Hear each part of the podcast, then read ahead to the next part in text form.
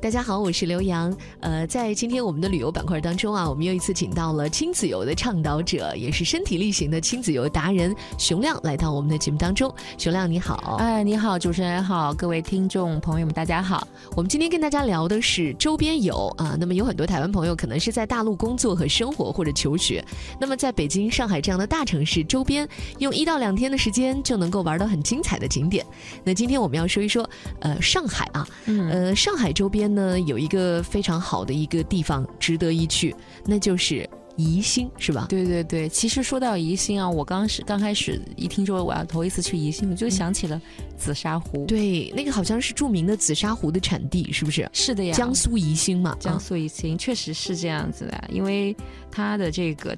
制壶的历史是非常长，嗯，可是我们到了宜兴之后，发现他们不仅是有紫砂壶，嗯，它实际上它整个这个城市它是非常具有江南风格的那种乡村型的这种就是小城。很舒服，很宜居。因为宜兴比起江苏其他的几个大城市来说，不算太有名嘛，对吧？对对，像无锡啊、苏州呀、苏州啊，这都是旅游更更热一点的。很多游客都是从上海啊，然后到周末的时候去周庄啊，嗯，然后去这个无锡啊转转。但实际上很少很少游客，他前几年根本就不知道无锡，包括也包括知不知道这个宜兴，包括我也是前几年去都知道哦，宜兴原来是江苏的，是吧？原来都不太不太弄得清楚地，有可能觉得是江西的。但是他那个紫砂壶确实。是非常的这个有名啊，就是我觉得就是我一来就要讲选购，确实我当时去带着孩子去宜兴之前呢，就给孩子看了一个那个纪录片儿，就专门讲这个紫砂壶的这个故事。没想到当时他被这个紫砂壶吸引了，那我们当时就。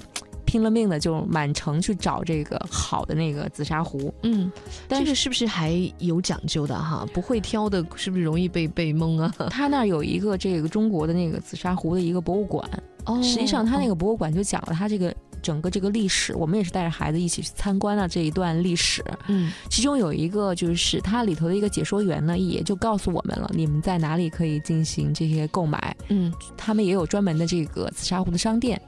但是也有确实有鱼龙混杂混杂的，嗯，但是确实是非常好的这个伴手礼。当时我买了十个，哦，贵吗？呃，不是很贵，它是要看，因为有些壶是它的那个工艺不同。哦哦，他我我就是买了给亲戚嘛，是不是有大师做的就会比较一壶难求了？就是那肯定是我知道，因为紫砂壶这些年来在拍卖市场上的行情是真的非常好，非常好。就是因为它的那个原料本来它其实就是一种陶土的东西嘛，对对对，但它用的那个紫砂泥，它是只有在宜兴才有的，是这样，它是也是通过了千万年的这个沉积，沉积到这个太湖这个。它叫太湖里头，然后形成的这种泥，所以说它它是比较有特点的，是那种红色的那种泥，所以说可能就是因为这个特产，而且它那个呃造型也是非常的美，嗯，它跟别的那种陶土烧出来的又不一样，所以说呢，它就格外的就贵。确实很贵，我们买的最贵的一只达到了两千多块钱人民币啊！对对，人民币人民币确实是很贵。这还其实不算最贵的，对不对？你买的其实还属于中，我是中中低等价位的，这还是中低等，因为我知道可能贵的上万块钱也不稀奇，对吧？很正常，嗯，而且确实很多紫砂壶收藏爱好者啊，就是从全国各地，就是每年都会到宜兴来进行淘，呃，淘宝。而且还有很多就是国外的一些，因为我们在路上也碰到了一对国外的夫妻嘛，他们也就是收藏全世界各地的一些茶壶，然后他们基本上每年都会到宜兴来这个采买他们的茶壶，嗯，然后他们在法国嘛，他们有一个自己的庄园，然后有专门有他们刚给我看到有一个专门的就是收藏来自中国的。呃，茶壶的一个这样的橱窗，这是个中国文化爱好者哈，嗯，里头百分之八十都是这个，就是紫砂壶，宜兴的紫砂壶，对对对。然后茶壶的代表应该在中国就是紫砂了，对。然后当时我就问他，我说你们为什么喜欢中国的紫砂壶呢？因为我们中国还有别的壶啊，嗯。他就说，实际上他们对于这种，就是他们认为这个紫砂壶。泡出来的茶很香，哎，他们喜欢了，嗯，喝茶，喝茶，对他们爱，他们也很爱喝茶，嗯，他们泡出来很香，他们认为这个美气泡出来的美食，不泡出来这个美茶呀，就是为什么这么好呢？就是因为它这个东西好，所以说他们也对这个紫砂壶研究的很深，所以说我觉得这个也是为什么我我推荐大家去宜兴的一个这个主要的原因。其实我自己也是非常的就是喜欢茶，爱喝茶，喜欢紫喜欢这个紫砂壶的一个爱好者。对，你看我们很多台湾的朋友其实也是有呃非常深的这样的茶文化的渊源的哈，家里面都常常会泡茶。那么其实，在很多名人的那些书籍当中，讲到这个茶对于。呃，茶器的选用，嗯，都是非常有讲究的。那这个紫砂壶呢，就是因为它泡茶的时候不失那个茶的原味儿，对，可以把那个茶叶的那个味道哈，呃，更加的那个馥郁。芳香哈，对，都能够保存起来，而且紫砂壶也是越养它会越亮，它的颜色会听说这一点哈，他们就有养壶的这个说法。他们用那个茶水可以养壶，等于是茶和壶已经融为一体了，互互为滋养，就是越用反而越亮，是不是？不像别的一些器皿越用越陈旧。对对对对，嗯，紫砂壶它是越用越亮，所以说对于很多购买者和收藏者来说是真的是挺挺有价值的。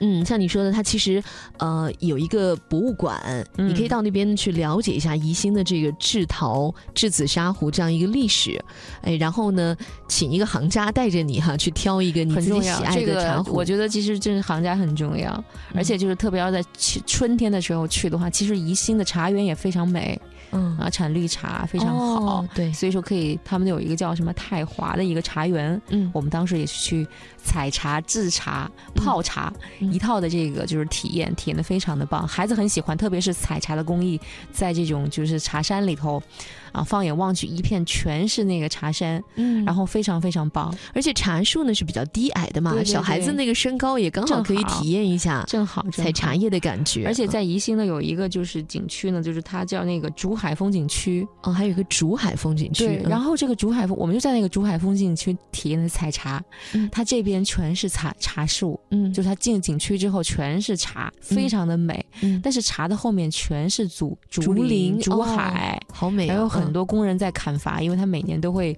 会砍竹子啊，然后去做一些竹雕啊这样的工艺品啊。啊，整个景区非常美，这边是茶香四溢，那边是竹海绵绵，嗯，非常非常好，我就强烈推荐这个。我感觉听你一说，我好像都闻到那种绿色的空气了哈。就是他们景区分多金特别多，对对对，景区门口进去的时候，咱们坐一个这种就是游览车，嗯啊，就是电动车，然后就在。那个茶茶茶茶田里穿梭，嗯啊，都我都不想走了。然后呢，在茶田穿梭差不多坐十分钟，你就可以到竹海，然后再下车，你就可以带着孩子一家人，然后跟沿着这个山山势，他们那个没有山势，应该是丘陵啊，很低。然后你就沿着这个竹林，然后徒步，然后还途过程中还会有小亭子可以休息，在小亭子里就可以喝茶，就是用紫砂壶泡的这种茶，你可以可以体会。然后就在这个整个竹林里头。这么待上个一下午，你这个人的这个这个整个这个脾心肝脾肺都已经 透彻了，对，那个浊气都排掉了，然后都像换了新的一样啊！我是非常推荐，就是去宜兴，特别是在周末，这种很。就是你在大都市很疲惫的时候，你去这么一个地方，真正清清肺、轻松轻松自己的四肢。其实它是离上海也是很近的吧？开车应该如果开车也就一两小时，两个小时。然后高铁就更方便了，非常方便，半小时的就能到了，嗯，很方便。对，因为现在高铁啊，尤其是在江南那一带，非常的本身那个厉害，本身江浙这一带呢，他们的那个城市就比较发达，对对。然后它那个城市和城市之间距离又不远，嗯，高铁之间真的各种班次啊，非常方便，还有城际。的那种快车，比如说像常州到苏州，嗯，我曾经坐过一次，只要二十分钟，那简直就跟呃我们好像在呃城市里面坐地铁坐捷运感觉一样，差不多是这样的一个状态。所以说，在这个上海生活的这些人还是蛮幸福的，因为整个大家在上海周边的这些江呃江苏这些城市也有一些都市化的都市化程度很高，城市化建设很好，但是它也有很多就是我们看不到的一些乡村美景，然后很舒服。宜兴就是这么一个地方。而且有很很深的这个紫砂壶的这个文化，哎，我发现了熊亮给我们介绍的地方啊，一个是呢它自然景观也很美，再一个就是都有历史文化的内涵，还有一点特别好就是人少，呃，对对对，人少，而且还有好吃的也很多，哎，小众游的好选择，对对对，接下来就要说这个宜兴的好吃的了，嗯，其实其实江苏人最爱吃的就是螃蟹。实际上宜兴也是在太湖边上嘛，嗯，它的这个太湖蟹也是相当好吃的，哦，特别到秋天的时候，太棒了，嗯，对啊，喝菊花酒吃那个膏膏蟹嘛，是很有好的一种体验。我们也是，呃，赶着也是在秋天的时候，嗯，去的这个宜兴，我是做一次采访，嗯，当时也是在摇着船去了。去了太湖边上，然后在这个湖里头直接就吃吃上了大闸蟹，嗯，然后喝上了酒。而宜兴的这个那个吃蟹跟这个就是其他地方又不一样，它的特色是它还喜欢喝那个就是菊花酒，本地的一种。就是用当年的新的这个菊花，嗯，然后呃制成了一种就是像有点甜甜的那种酒，嗯，然后再配上这个蟹吃，嗯，感觉非常的好。很舒服，嗯，听起来都觉得哎呀，需要吟诗一首了。菊花酒加这个膏蟹哈，很美。是是是，好吧，这个好吃的还有很多，呃，很多湖鲜，对吧？离着维泰湖很近嘛，没错。那么大家到那儿去自己品尝吧，我们就不吊大家的馋虫了。呃，感谢熊亮今天给我们的推荐，也希望大家呢能够一路玩好。好好，朋友们，拜拜。好，再见。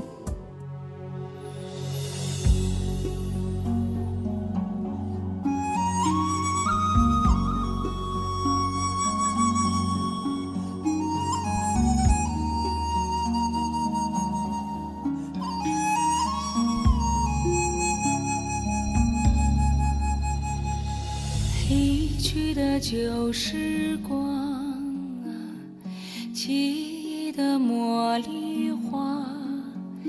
上莫名的一段牵挂，苏醒在心田下。越听越近的夜，一盏越泡越浓的茶，看窗前。的皎洁芬芳，却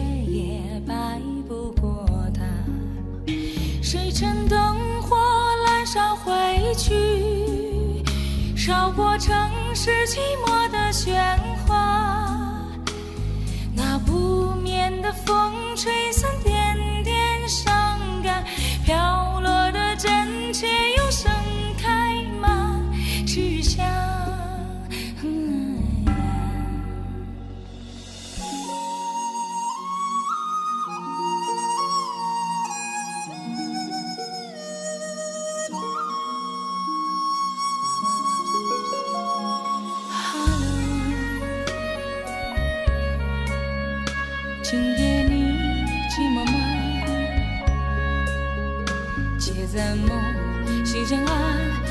家再多纷扰也不怕，谁乘着灯火阑珊回去，绕过城市寂寞的喧哗，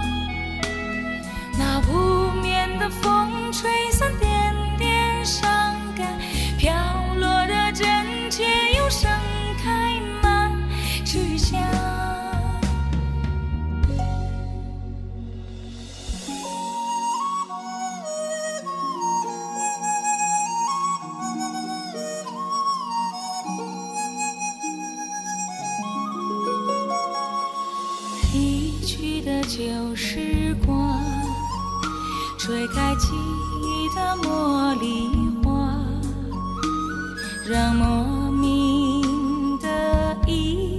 牵挂苏醒在心田下。已是越走越远的路，已是越说越少的话，看窗前。的皎洁芬芳，雪也白不过。